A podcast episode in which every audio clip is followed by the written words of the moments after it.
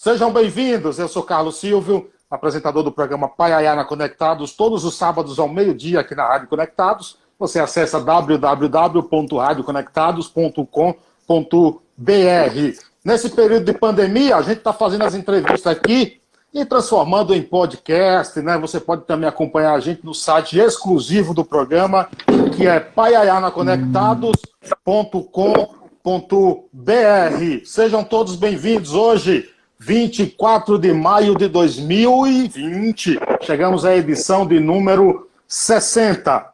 Claro que todos os dias passa um convidado especial aqui para a gente bater um papo. E hoje não é diferente. O cara que está aqui hoje para bater um papo comigo já é um cara que eu acompanho há algum tempo através dos YouTubes. É, já assisti algumas palestras dele, eu já assisti umas 500 vezes. Assisti a entrevista dele também no Pânico, na Jovem Pan, com o nosso querido Emílio Surita.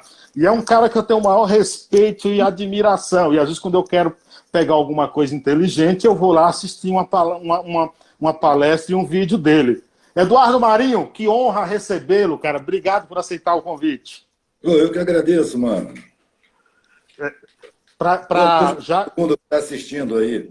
É, para te explicar, ó, eu vou logo aqui, ó, Paiaiá, está vendo o contrário aí, né, por causa da câmera, mas Paiaiá é um povoado na Bahia, tem 600 moradores, foi onde eu nasci, me criei, é, dei o nome ao programa em homenagem, e lá nós temos hoje a maior biblioteca comunitária do mundo, com 130 mil livros nesse vilarejo rural. É um, um, um, oásis de sabedoria lá também.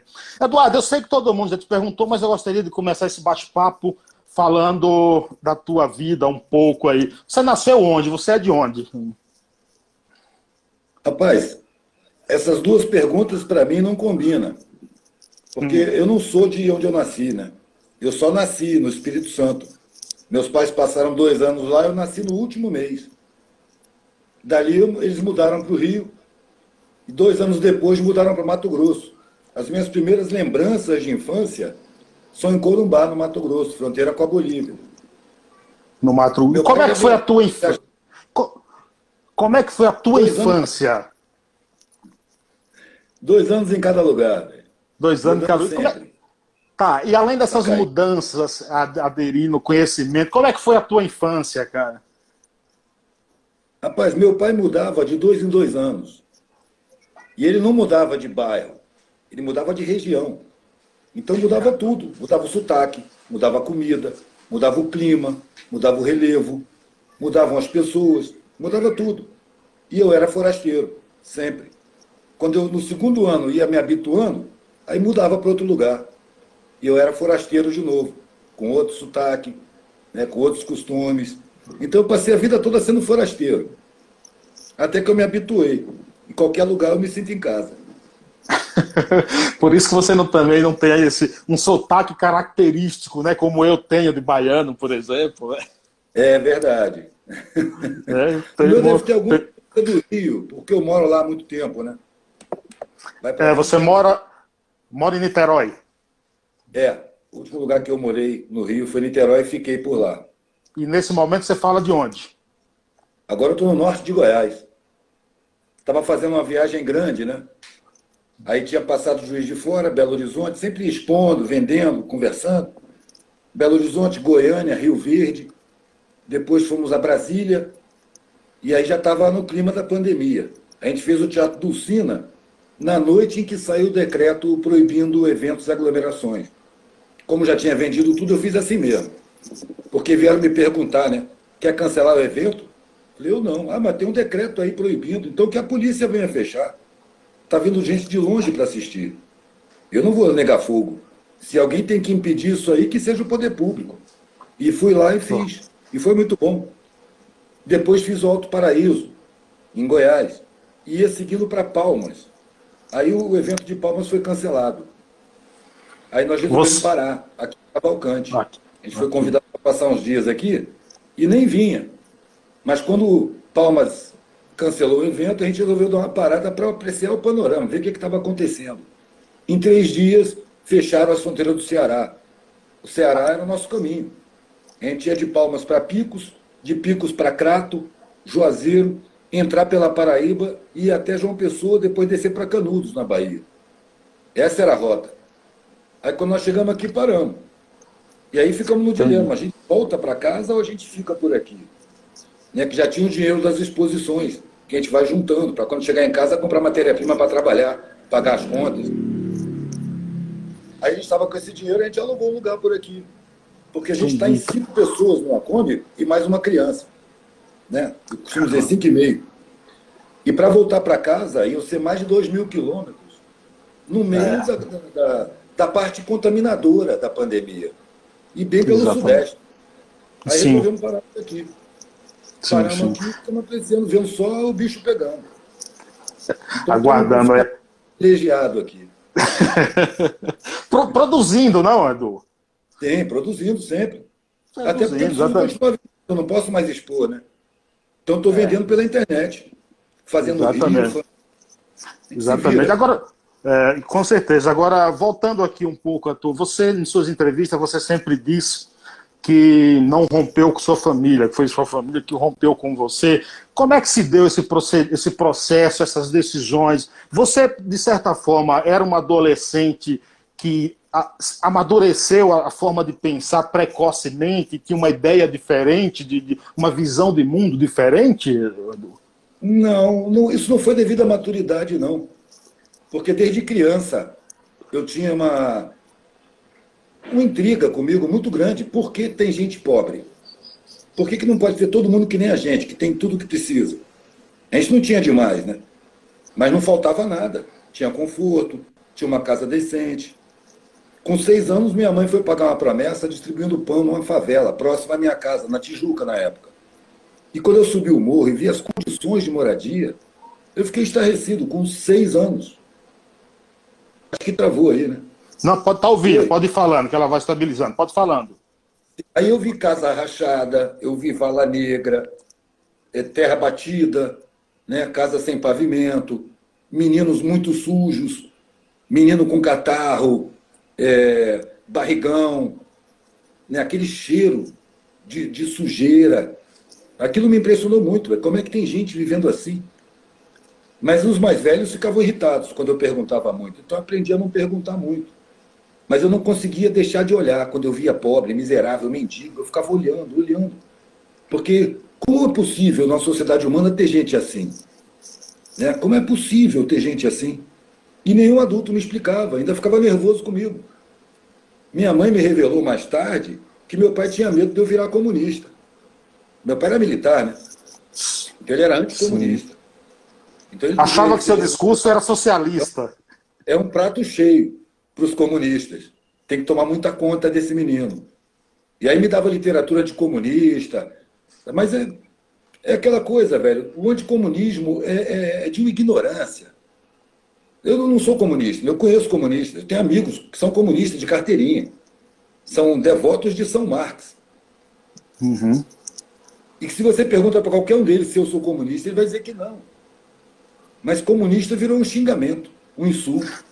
É, agora, quando você diz, por exemplo, quando você se perguntava por que, tem gente pobre assim, você também se perguntava por que, que as pessoas não se sensibilizam com isso? Assim, as pessoas que têm condições? Não, eu não tinha essa elaboração, não. Eu queria que alguém me respondesse por que, que tem gente assim.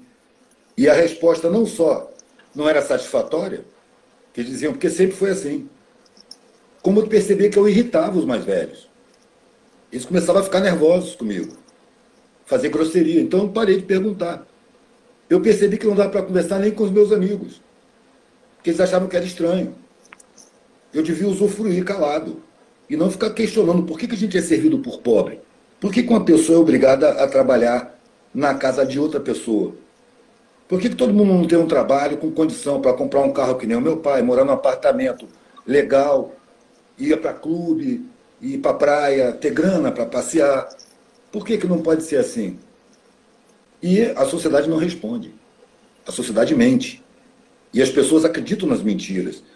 Eu acho que por uma proteção de consciência, as pessoas que usufruem de privilégios não querem tomar consciência da realidade, para não perceber que estão usufruindo de injustiça.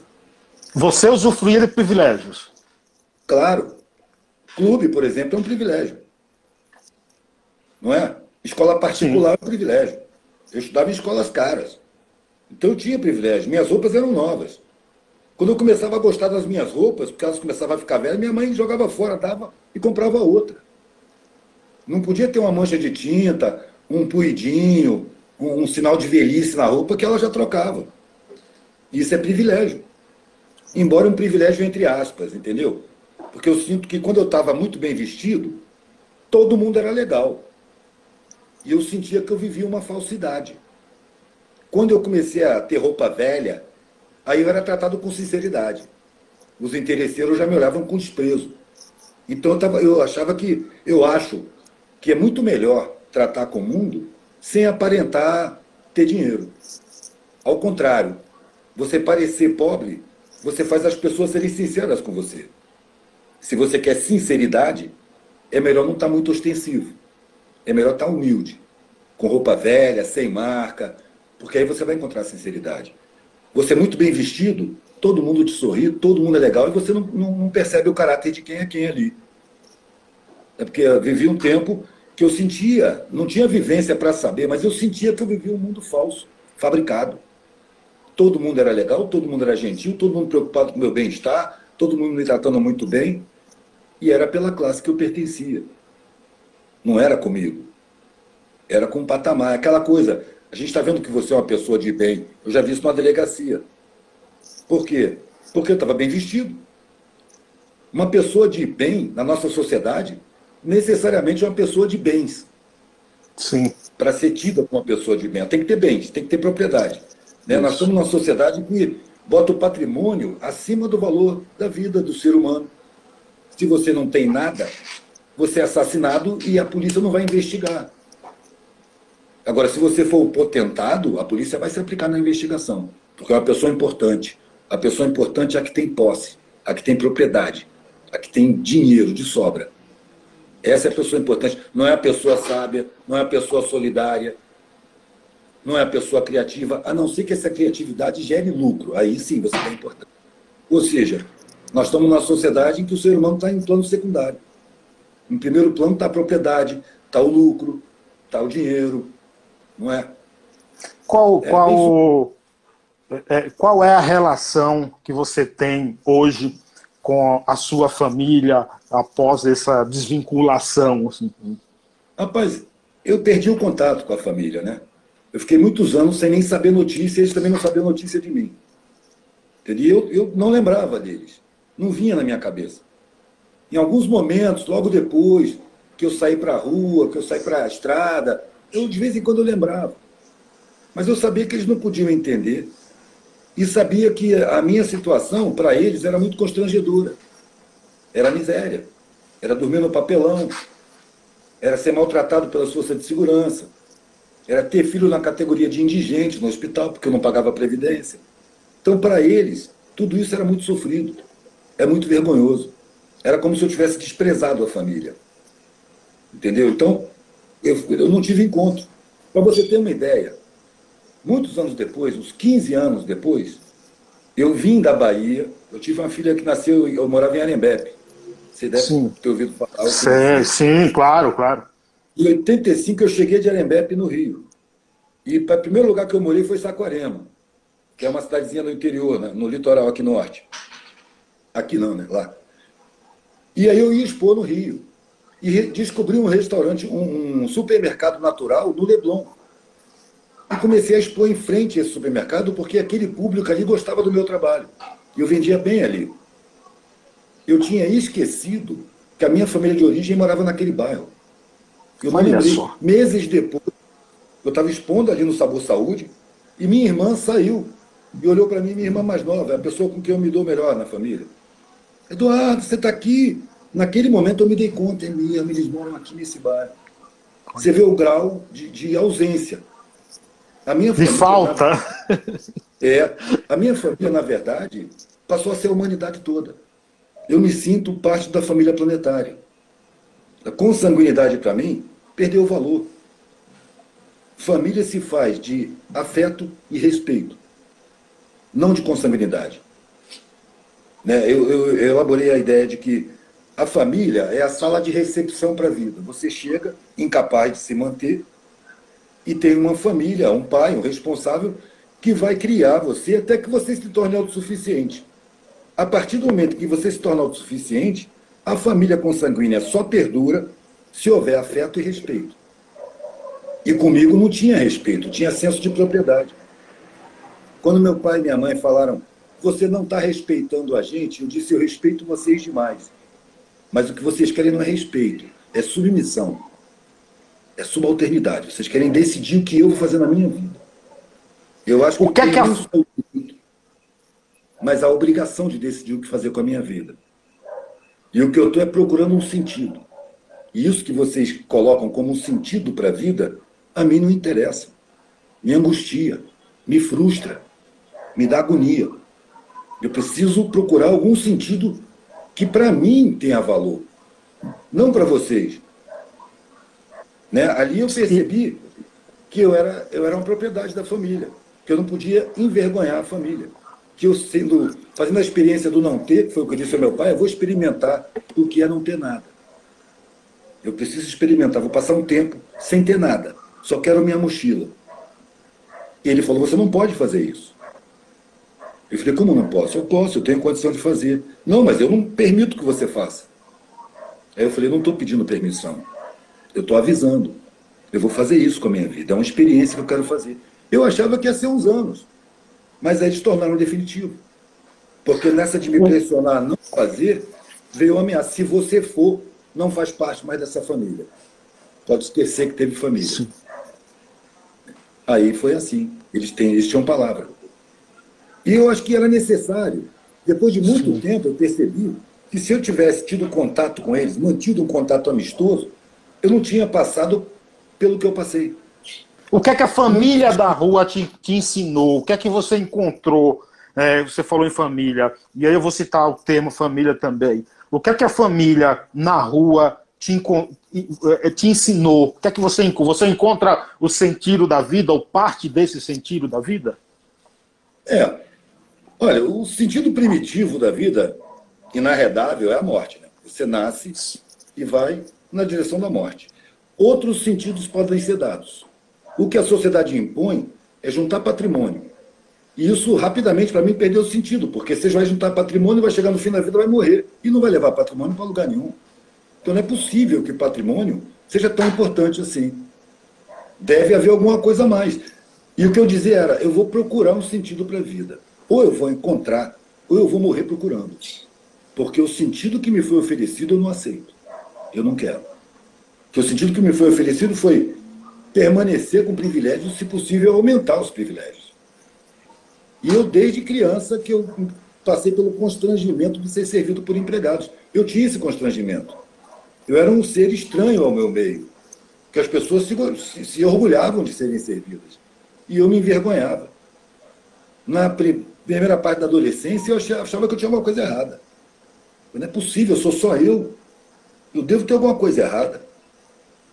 Mas depois eu percebi, não é o mundo, é a estrutura social que tem alguma coisa errada, que induz a gente à falsidade. Então eu saí para procurar um sentido na vida, e em seguida eu esqueci que eu estava procurando um sentido na vida, porque a vida ficou muito interessante. Eu comecei a ouvir histórias de beira de estrada, viver realidades, vivências com caminhoneiro, posto de gasolina, cidadezinha pequena, sempre perto do, da área periférica, sempre eu só podia morar onde tinha os mais pobres, sabe? Só podia alugar quarto em lugar pobre, ia vender brinco nos puteiros e ficava amigo de todo mundo e conversando muito, sempre conversei muito. E ali eu tinha lições, uma riqueza imensa em humanidade.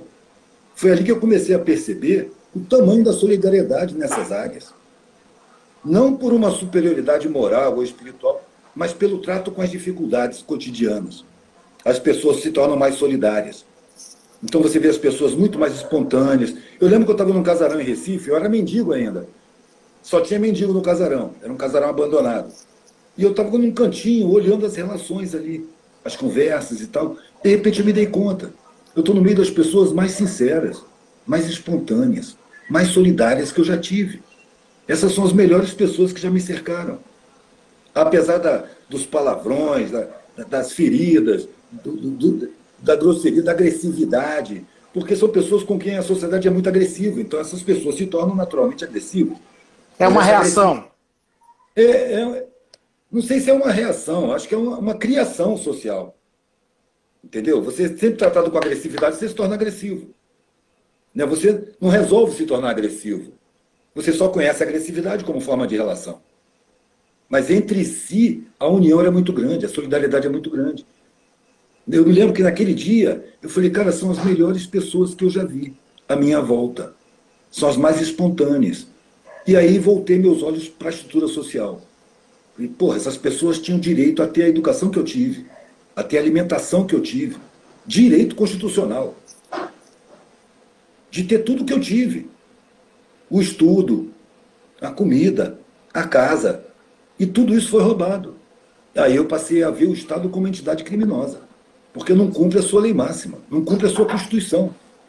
Por que, que o Estado não cumpre a sua Constituição? Porque ele está sequestrado por poderes econômicos, de um punhado de poder de rico.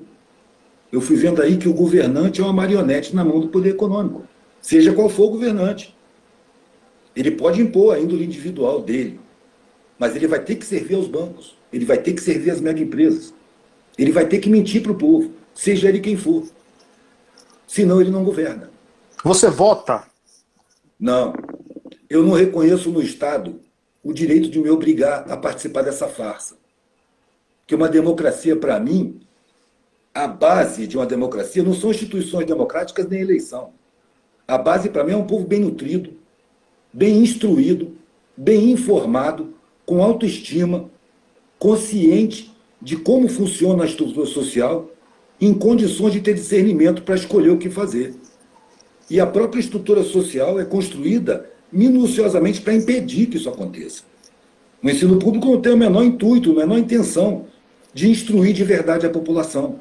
Qual a visão que você qual, qual, é a visão que você tem, por exemplo, das universidades hoje? Qual o papel delas hoje? Você vê algum papel importante O papel delas é produzir conhecimento e gerar patente, velho.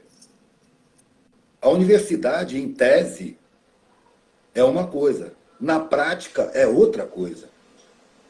A universidade é um direito constitucional de todos os brasileiros. Certo? Certo.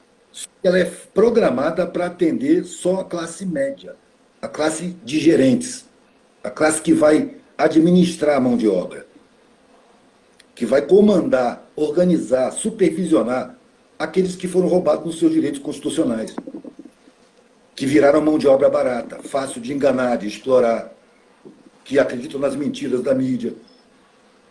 Então a universidade não cumpre a sua função social. Embora existam pessoas que têm intenção de fazer a universidade cumprir. Tem pessoas que querem realmente levar o conhecimento da universidade para fora. Mas se você vê no próprio trato acadêmico, o professor que se dedica à pesquisa, ele tem moral, ele tem respeito. O professor que se dedica à extensão, que é levar o conhecimento para fora, ele é visto como uma coisa mais inferior, menos qualificada, né, problemático, é ironizado. Velho, deixa eu te contar uma coisa. Quando eu saí da universidade, eu saí por vários motivos, mas eu já tinha percebido que aqueles acadêmicos revolucionários não tinham condição de fazer revolução nenhuma. Eu, eu entrei na universidade, eu saí do exército. Eu tinha feito guerra na selva, tinha tomado muita porrada, tinha dormido na lama, tinha passado o diabo. Tanto que, para desanuviar no período acadêmico, eu saía três dias para um, uma reserva florestal e ficava no meio do mato.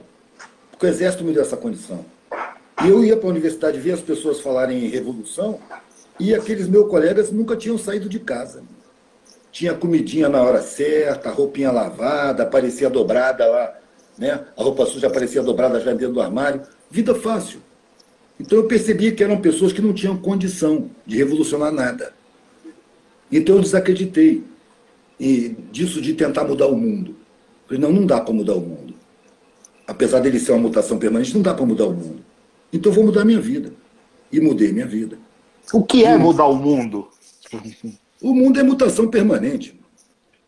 O mundo apareceu 4 bilhões de anos atrás e durante pelo menos um bilhão não tinha condição nem de ter vida aqui. Apareceu a vida do musgo. Depois foram aparecendo os bichos, dinossauro, depois acabou o dinossauro, apareceu o mamífero. Isso é mutação permanente. A gente nasce num processo de mutação. A gente não vai mudar do, o mundo, a gente vai participar desse processo. A diferença é como você vai participar desse processo. É com a sua vontade ou com a vontade induzida? Você vai criar os seus valores ou vai ser induzido aos valores da sociedade? O que você quer da vida? É você mesmo que quer? Ou é um condicionamento social para você querer? Entendeu? Essa é a diferença. Isso, isso, isso a, a, gostaria que você contasse para a gente, por exemplo, já falando em universidade, a história do seu filho, que ele ficou um tempo, é, é, dez meses ou um ano dentro da universidade, sem fazer vestibular. Eu acho essa história fantástica. é, ele sonso. Chegou com um caderninho, estava na idade mesmo, né? Ali pelos 20 anos Chegou com o caderno, a caneta, sentou lá no fundo, começou a copiar a matéria de todas as aulas. Não tinha o nome na chamada, ele também não falava nada, ninguém perguntava para ele. Até o dia que o professor, dando uma prova, chegou com o diário de classe e falou: Peraí, seu nome não está aqui no meu diário. E ele falou: Não sei por quê. E aí ele botou, o professor foi e escreveu. Botou como se fosse um erro da, da administração da escola, né? um erro administrativo. E aí ele ficou fazendo prova, até a hora que ele encheu o saco. Né? As palavras dele foram, não, é um bando de playboy achando que é Deus, que vai mudar o mundo. Sabe? É o tal negócio, meu filho cresceu na rua.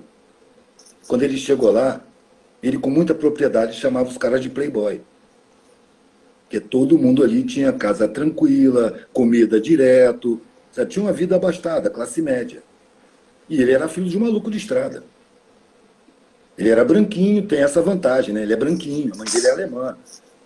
Então ninguém, se ele fosse preto, talvez ele não pudesse fazer essa experiência. Eu ia questionar, ué, seu nome não está aqui por quê? Vou lá conferir. Porque preto, né, velho? A escravidão deixou muito ranço aqui. Exatamente. Edu, deixa, deixa eu te falar uma coisa. Nós estamos hoje aqui, eu estou fazendo, depois que começou essa quarentena, é, já entrevistei 60 pessoas nessa live aqui. E depois eu transformo em podcast. E já passaram por aqui grandes personalidades como, por exemplo, o ex-jogador do São Paulo, Aloísio Chulapa, que foi campeão do mundo. E hoje nós estamos com um recorde de pessoas acompanhando essa live. Tô, muita gente aqui nos comentários, eu deixei os comentários aqui até para isso, as pessoas dizem, sou seu fã, você é muito inteligente, você é um gênio. É, você tem ideia, você tem ideia que o teu discurso hoje, que você é um porta-voz de grande parte da, da, da, sociedade que te segue, você tem página com milhões de pessoas, vídeos com milhões de pessoas te seguindo. Você tem ideia hoje da responsabilidade que você tem? Da responsabilidade? É, é. a mesma de sempre. É a mesma de sempre.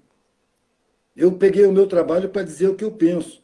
Isso quando eu já tinha uma filha, já estava com a filha com menos de um ano. Eu quero botar no meu trabalho o que eu sinto, o que eu penso, o que eu estou vendo, essa falcatrua social toda. Que era uma coisa que estava entalada aqui. Eu não tinha essa arrogância pretensiosa de conscientizar outras pessoas. Porque para conscientizar outras pessoas eu tenho que ter desenvolvido a minha consciência ao máximo. Né? Mas eu não me sinto assim. Eu acho que eu, eu tive a oportunidade de estar do lado abastado e depois estar do lado despossuído. E olhei a sociedade com muito interesse dos dois lados. E com essa visão, eu percebo as falcatruas, as falsidades, os condicionamentos. Eu sei que os mais fortes são exatamente os que se sentem mais fracos. Eu sei que os mais fracos se sentem mais fortes porque eles têm muito dinheiro. Né? Você nunca vi, nunca ouviu falar de um pobre que perdeu tudo que tinha e se matou. Porque o pobre ele perde normalmente as coisas, enchente, desastre, desabamento, né? e ele se levanta outra vez. Já o milionário não. O milionário perde tudo que tem, ele se mata. Isso quando não mata a família. Então, os fortes, os que carregam a sociedade nas costas, estão do lado de baixo, onde eu encontrei mais espontaneidade, onde eu encontrei uma, uma melhor relação social. Entendeu? E a parte do lá de cima, eu evito até aí, velho. Eu, eu passei uns quatro anos vendendo quadro, quadro a óleo. Então tive que tratar com elite, expor em galeria. Isso foi de 99 a 2002, 2003, por aí. Quando eu cheguei nas galerias, me parecia uma lembrança de infância. A forma de conversar, os valores, sabe? Toda a, aquela encenação, aquela superficialidade de visão de mundo. E eu achei que eu poderia ali fazer essas pessoas é, tomarem consciência da realidade, porque eu já tinha vivência. Na minha adolescência, eu questionava, mas eu não tinha experiência de vida. Né? Ali eu cheguei com experiência de vida. E não tive revolta, porque o jeito daquelas pessoas serem era o jeito da minha família de origem ser. Então era como se eu estivesse na minha infância. Então, com muito carinho, eu queria mostrar para as pessoas que o mundo não era como elas pensavam. Que pobre não é pobre por, por incompetência. É uma estrutura social programada para produzir pobre em grande quantidade. Que o trabalho braçal é o, o mais importante, o mais imprescindível da sociedade. Sem ele não tem nenhum outro. Mas aí eu percebi, cara, que quando a pessoa não quer saber, não adianta querer mostrar. Você encontra resistência. Eu ia com todo cuidado, usava táticas para ir bem sutil, levando o assunto para mostrar o que eu queria mostrar. Quando a pessoa percebia o que eu queria mostrar, o olhar mudava. A pergunta que eu mais ouvi em galeria foi: Você é comunista? Porque eu falava de injustiças sociais. Também eu não sou comunista, velho, porque os comunistas parecem militares, parecem Sim. religiosos. Fazem uma hierarquia que o saber vale mais do que a sabedoria. Eles não têm intuição. Entendeu? Agora, a sociedade que eles propõem é evidentemente uma sociedade mais humana do que essa que nós estamos. Você costuma dizer que você fala o óbvio. Eu lembro de uma frase sua, você falou em uma palestra, não sei onde, que você diz o seguinte: por que, que um arquiteto tem que ganhar menos do que o peão? Se o arquiteto sem o peão não faz o trabalho dele, e o peão faz sem, sem o arquiteto. É mais ou menos isso. É, pode até parecer Pode até parecer. Engenheiro. Óbvio, é, o engenheiro, não foi? O engenheiro. Pode até parecer óbvia essa frase, mas ela nos, nos dá uma reflexão, cara, sobre a vida. Talvez a maioria das pessoas precisem que alguém fale isso para se despertar, você não acha? Isso não há. Por isso que eu digo que hoje você tem uma responsabilidade no teu discurso, na tua fala, onde quer que eu vá, onde quer que você vá. Rapaz, isso é, de vez em quando alguém coloca isso para mim, mas eu acho que eu teria essa responsabilidade de fora para dentro se eu tivesse tido o objetivo de ter visibilidade, se eu quisesse ficar famoso. Eu nunca pensei nisso. Eu nunca chamei uma câmera para me filmar. As câmeras chegaram sem eu chamar. E me pegaram falando o que eu já falava há 40 anos. Eu tinha 30 anos na época, eu falava a mesma coisa. Com a vivência, fui elaborando melhor. Mas eu falava sempre a mesma coisa. Era um compromisso que eu assumi com a minha consciência, lá atrás. Sabe? E, tendo esse compromisso com a minha consciência, eu tenho responsabilidade sobre o que eu falo. Eu posso estar falando com uma, duas, dez, mil pessoas, é a mesma coisa. Não, não é muito diferente para mim. Eu continuo exercendo a minha consciência enquanto eu estou vivo. Porque eu acho que é uma estupidez você, para viver, violar a consciência. Só que é uma cobrança social. Você tem que ignorar sua consciência para você viver bem na sociedade. Né? Qualquer um que finca a pé na própria consciência, fala, não arreda o pé, um milímetro da minha consciência, vai se dar mal. Ou vai trabalhar por conta própria ou vai se dar mal. As pessoas estão falando muito nesse momento de pandemia, é, que seja uma, uma grande oportunidade de reflexão, de a, de a humanidade viver melhor, até mesmo mais em harmonia. Qual a tua visão disso tudo? Você vê, você vê uma, uma sociedade anormal? Olha, normalidade para mim é sinônimo de mediocridade. O que é posto como normal para nós é medíocre e é frustrante. Agora, você nessa pandemia, você está no meio de um tiroteio de informações de todo lado. Não tem muito como você saber exatamente o que está acontecendo. Você sabe que tem um vírus, você sabe que está acontecendo morte. Agora você ouve falar que o vírus veio da China, você ouve falar que o vírus foi produzido nos Estados Unidos e levado para a China, você ouve falar um monte de coisa ao mesmo tempo. Os poderes econômicos mundiais estão de olho, e com certeza eles veem o mundo como um tabuleiro.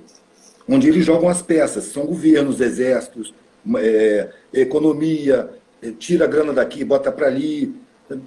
Com certeza estão agindo, né? Os, os subterrâneos, como sempre, como sempre. Mas eu acho que essa pandemia tem alguma coisa a mais do que material. Eu acho que por exemplo, de espiritual. Sabe? A mudança planetária, que já é prometida há tanto tempo, ela está sendo pressionada para apressar o ritmo. Eu acho que essa pandemia é só o princípio, que vai vir coisa por aí, não posso saber o que. Mas eu uso muito a intuição. Eu prefiro confiar na intuição do que na razão. Porque a razão depende de muita coisa e ela é muito influenciada. O sentimento é menos. Sabe? Eu sinto que a gente está na beira de transição mais acelerada para um outro tipo de mundo. Você é um cara religioso? Não, não. Religião não. Mas eu sou bem espiritualizado.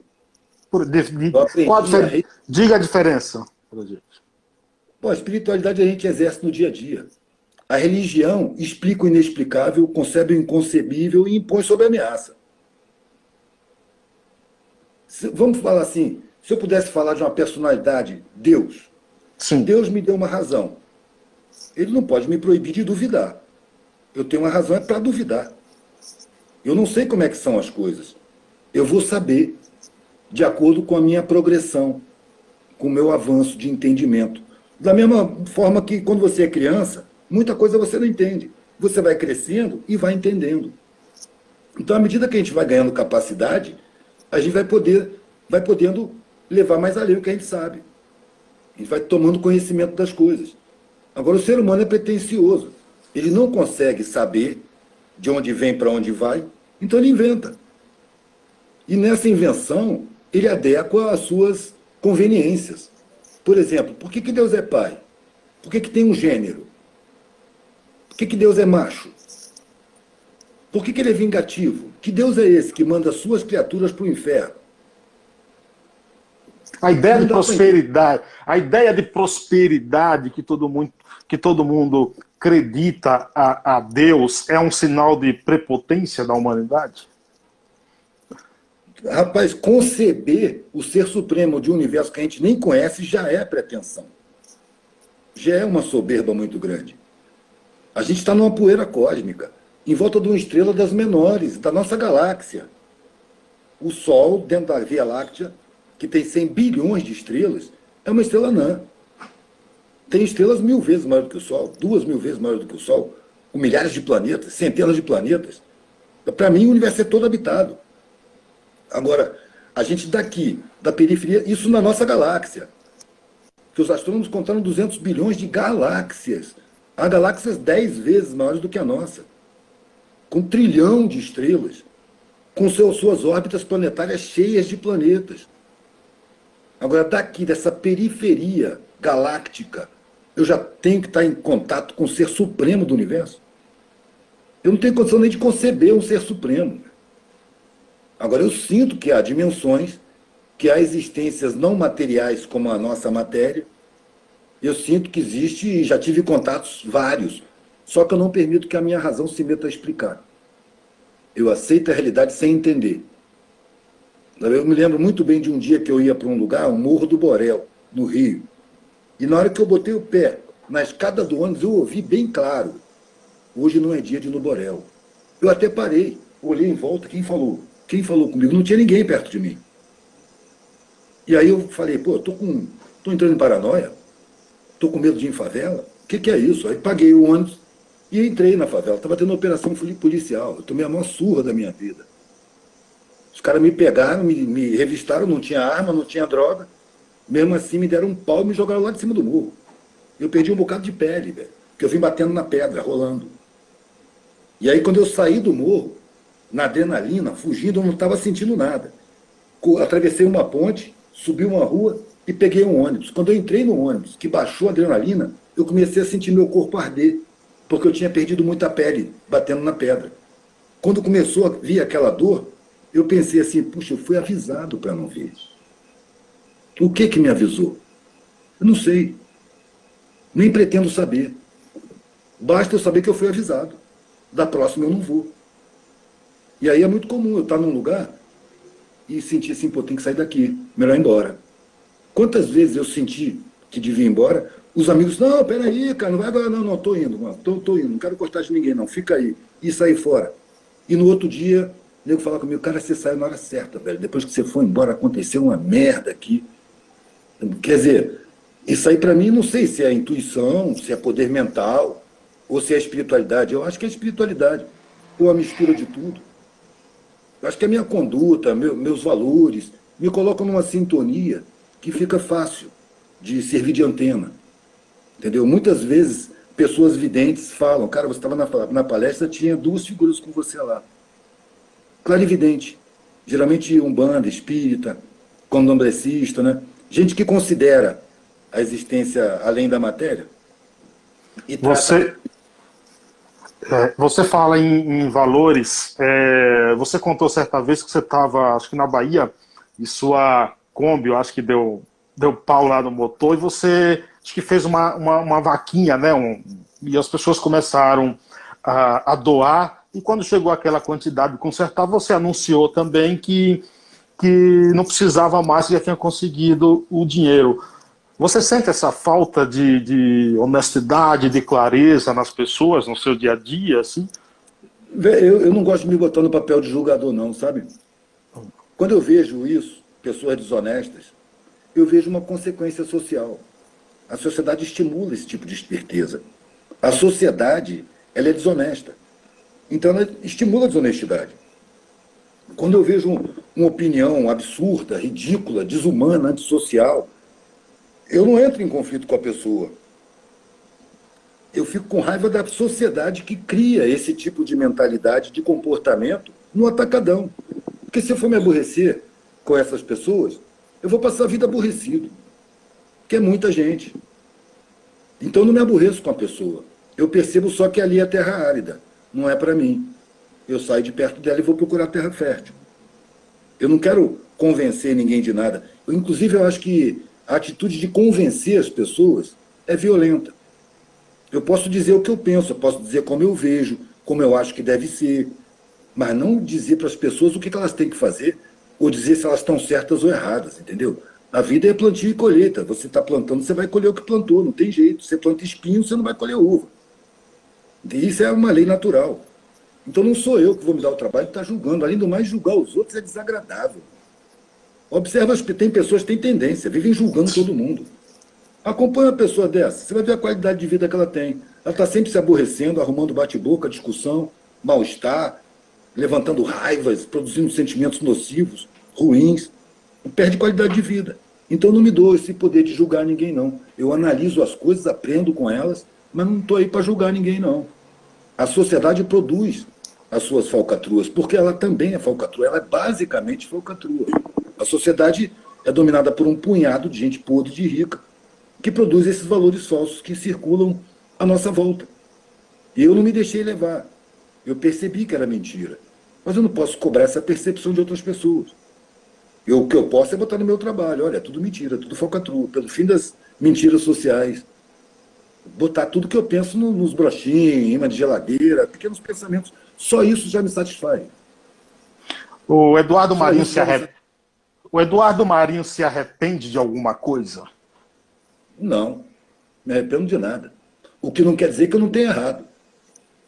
Agora, se eu erro, observo com humildade e trabalho em mim mesmo no, no, na, na reparação desse erro, eu aprendi com ele. Como é que eu vou me arrepender? Eu vou reconhecer e não cometer mais o mesmo erro, pelo menos. Se é para errar, porque nós somos todos errantes, né? A gente erra mesmo. Então, pelo menos, eu não quero repetir os mesmos erros a vida inteira, né? Como eu vejo várias pessoas aí. Então, se é para errar de novo, que seja um outro erro. O erro que a gente cometeu, a gente deve aprender com ele. São lições que a vida dá na gente, né? E dá aquele constrangimento diante da própria consciência. Eu percebo um erro, eu fico incomodado por dentro. Por isso mesmo, eu sou o meu pior juiz, por isso mesmo eu relevo julgamentos alheios. As pessoas que vêm me julgar estão perdendo tempo, velho. E o que você. E, e já que você disse que não se arrepende de nada, o que você fez até hoje, com toda a sua experiência e bagagem de vida, que você considera certo e que você continuará repetindo? Repetindo? É, fazendo. Que você considera certo. colocar minhas reflexões no meu trabalho. Isso é fundamental. Agora, tem erros, por exemplo, se eu pudesse voltar atrás, eu teria lido para os meus filhos, por exemplo, que eu não li muito para eles, eu li muito pouco. Teria estimulado mais a leitura, por exemplo. Teria feito festinha de aniversário, que eu nunca fiz. Isso é balela, isso é bobagem. E algumas coisas que eu impus pelos meus valores, mas que fizeram as crianças se sentirem, é, vamos dizer assim, impedidas de fazer o que os amiguinhos faziam. Então, não tinha, quando eles puderam, eles fizeram. Por conta deles, começaram a fazer festa de aniversário. Mas enquanto dependeu de mim, eu não fiz. Eu acho que eu teria feito. Nunca me arrependa. Porque eu estava seguindo a minha consciência. Mas agora a minha consciência já não é a mesma de quando eu estava educando. E hoje eu já não educo mais. Meus filhos estão, são adultos. Né? Então são coisas que, são percepções que eu tenho que eu vejo que algumas coisas eu faria diferente. Mas, a grosso modo, na, na base, eu faria a mesma coisa. Você é um filósofo das ruas? Não, isso é um título sensacionalista de um camarada que queria fama. Teve muita gente que me usou porque quer visibilidade, porque quer fama. Uma vez apareceu um, ator de rua, lá onde eu exponho Santa Teresa, eu estava expondo meus desenhos, que eu vivo é disso, né? E o cara chegou e falou, cara, eu sou ator de rua, eu queria saber qual foi sua estratégia para ganhar essa visibilidade toda. Eu falei, bicho, eu não sei dizer não, cara. Falei, pô, cara, eu sou de rua também, que nem você, cara. Passa para mim o bizu. Falei, velho, eu não sei dizer, cara. Chegou uma câmera, filmou, eu expondo aqui, falando dos meus assuntos, que é a sociedade, que é reflexivo. Olha para o meu trabalho. Foi isso que eu fiz, só isso e mais nada. Pô, o cara saiu magoado, velho. Pô, não vai regular, mano. Você não vai falar comigo, não vai contar qual é o segredo. Ele não tem segredo, ele não acreditou. Porque a fama para ele é um objetivo de vida. Sim. Para mim, não. Antes de eu, de eu ganhar essa visibilidade, eu fui casado quatro anos com uma cantora que cantou com o Jorge Ben, cantou com o Tim Maia, que tinha a carteirada da, da dos Músicos para entrar nos camarins, e frequentava o pessoal da Globo, e eu ia com ela. E eu pude observar, de primeira é, gozar desses lugares, que eu cheguei e vi aquelas caras se vendo na televisão, todo mundo famoso, e olhavam para mim, e como eles sabem que o lugar é restrito, que não entra qualquer um ali, eles supunham que eu era um puta músico de algum instrumento e que alguém tinha me descoberto e por isso eu estava ali dentro.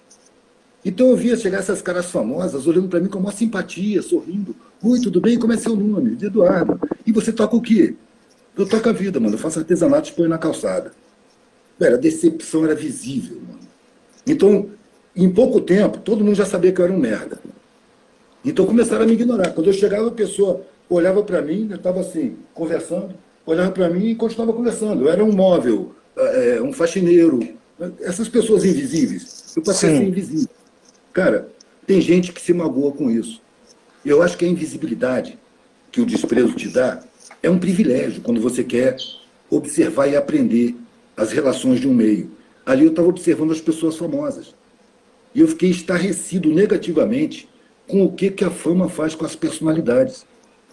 Então eu vi o que, que é a fama. Eu vi como empobrece a pessoa. A pessoa fica mimada, se cerca de puxa-sacos, ela quer tudo do jeitinho dela, se aborrece demais quando alguma coisa não sai do jeito que ela quer. Sabe? Fica igual o menino mimado. Perde Total. capacidade de percepção, perde sensibilidade, né? se elitiza, fica acima. Eles se tratam de acordo com os discos vendidos. É a fama de cada um que dá o valor de cada um. Vou te contar. Depois disso, depois disso chegou a visibilidade em mim. Velho. Vou te contar uma pequena história. Eu convidei, como eu faço entrevistas, convidei um, um, uma pessoa ano passado para fazer uma entrevista, ele é locutor, voz padrão de algumas das grandes rádios de São Paulo, tudo, sempre conta com o maior prazer, na época que morou nos Estados Unidos. Minutos antes de a gente entrar no estúdio, para começar o programa, era ao vivo, a gente acertando ali os últimos detalhes para a entrevista, aí ele, eu, eu falei assim alguma coisa, tudo, é, em relação até. É, é, a gente estava acertando detalhes sobre a carreira e ele olhou para mim e falou: mas, mas na entrevista você pode me tratar de igual para igual, entendeu? aí, aí eu fiquei pensando assim, pô, só na entrevista, pô. é, não. É a cênica, velho. Eles se preocupam com a imagem que eles têm diante do público. Então eu quero ser um cara legal. Aí o cara parece super simpático, então você vai ver ele na rua. Ele é arrogante, não te dá papo. Isso eu vi muito. É desse jeito. É, é, você, é. você coloca um, um bloqueador de visão. Você não consegue enxergar a realidade direito. Se você, por isso que eu digo, a humildade não é uma virtude. A humildade é uma ferramenta de aprendizado. A humildade é uma percepção da nossa insignificância, da nossa incapacidade. E você se achar superior demais, chega a ser ridículo. Eu acho engraçado. Eu não desprezo o famoso, não, mas eu sei até onde eu posso ir com ele. Eu sei que ele tem limite. Sabe como? Eu prefiro não tratar. É que nem, sabe, o, filho mimado do vizinho que você não quer tratar? É Exatamente. gente famosa, Exa é exatamente. Edu, eu me sinto honrado em ter batido esse papo contigo. Um, gostaria de te agradecer por ter disponibilizado esse tempo para conversar aqui, para trocar ideia. Continuarei aí te seguindo na, nas redes sociais, suas palestras, seus vídeos e te desejo também muito, muito sucesso. Se um dia te encontrar por aí na vida, te darei um, um abraço também fraterno. Tá certo, mano. Deixa eu dizer uma coisa, mano. Para mim, sucesso é tudo que sucede, entendeu? Tudo que acontece é sucesso. Até o fracasso é um sucesso. E ele passa a ser sucesso no sentido que a gente entende quando você aprende com fracasso. Exatamente. Que é sempre lição. Eu que agradeço aí, velho, se está me ouvindo, essas pessoas que estão me ouvindo aí, o proveito claro. do que eu faço, velho, eu agradeço muito. Porque se de repente meu trabalho se tornou de utilidade coletiva, minha obrigação é trabalhar mais e mais e mais e mais pela minha família humana, pela minha satisfação pessoal.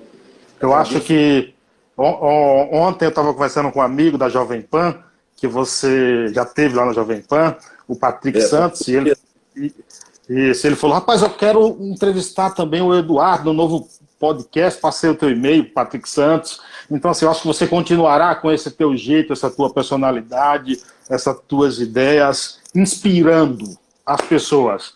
Muito obrigado, Eduardo. Valeu, irmão. Eu que agradeço. Um abraço, velho. Obrigado a todos também, gente. Grande abraço. Valeu mesmo. Foi sensacional. Recorde de audiência. Derrubamos o Fantástico na audiência. É nóis. um abraço. Valeu, Valeu, tchau, tchau. Mais podcasts como este você encontra no site da Rádio Conectados, radioconectados.com.br ou no seu aplicativo de podcast favorito.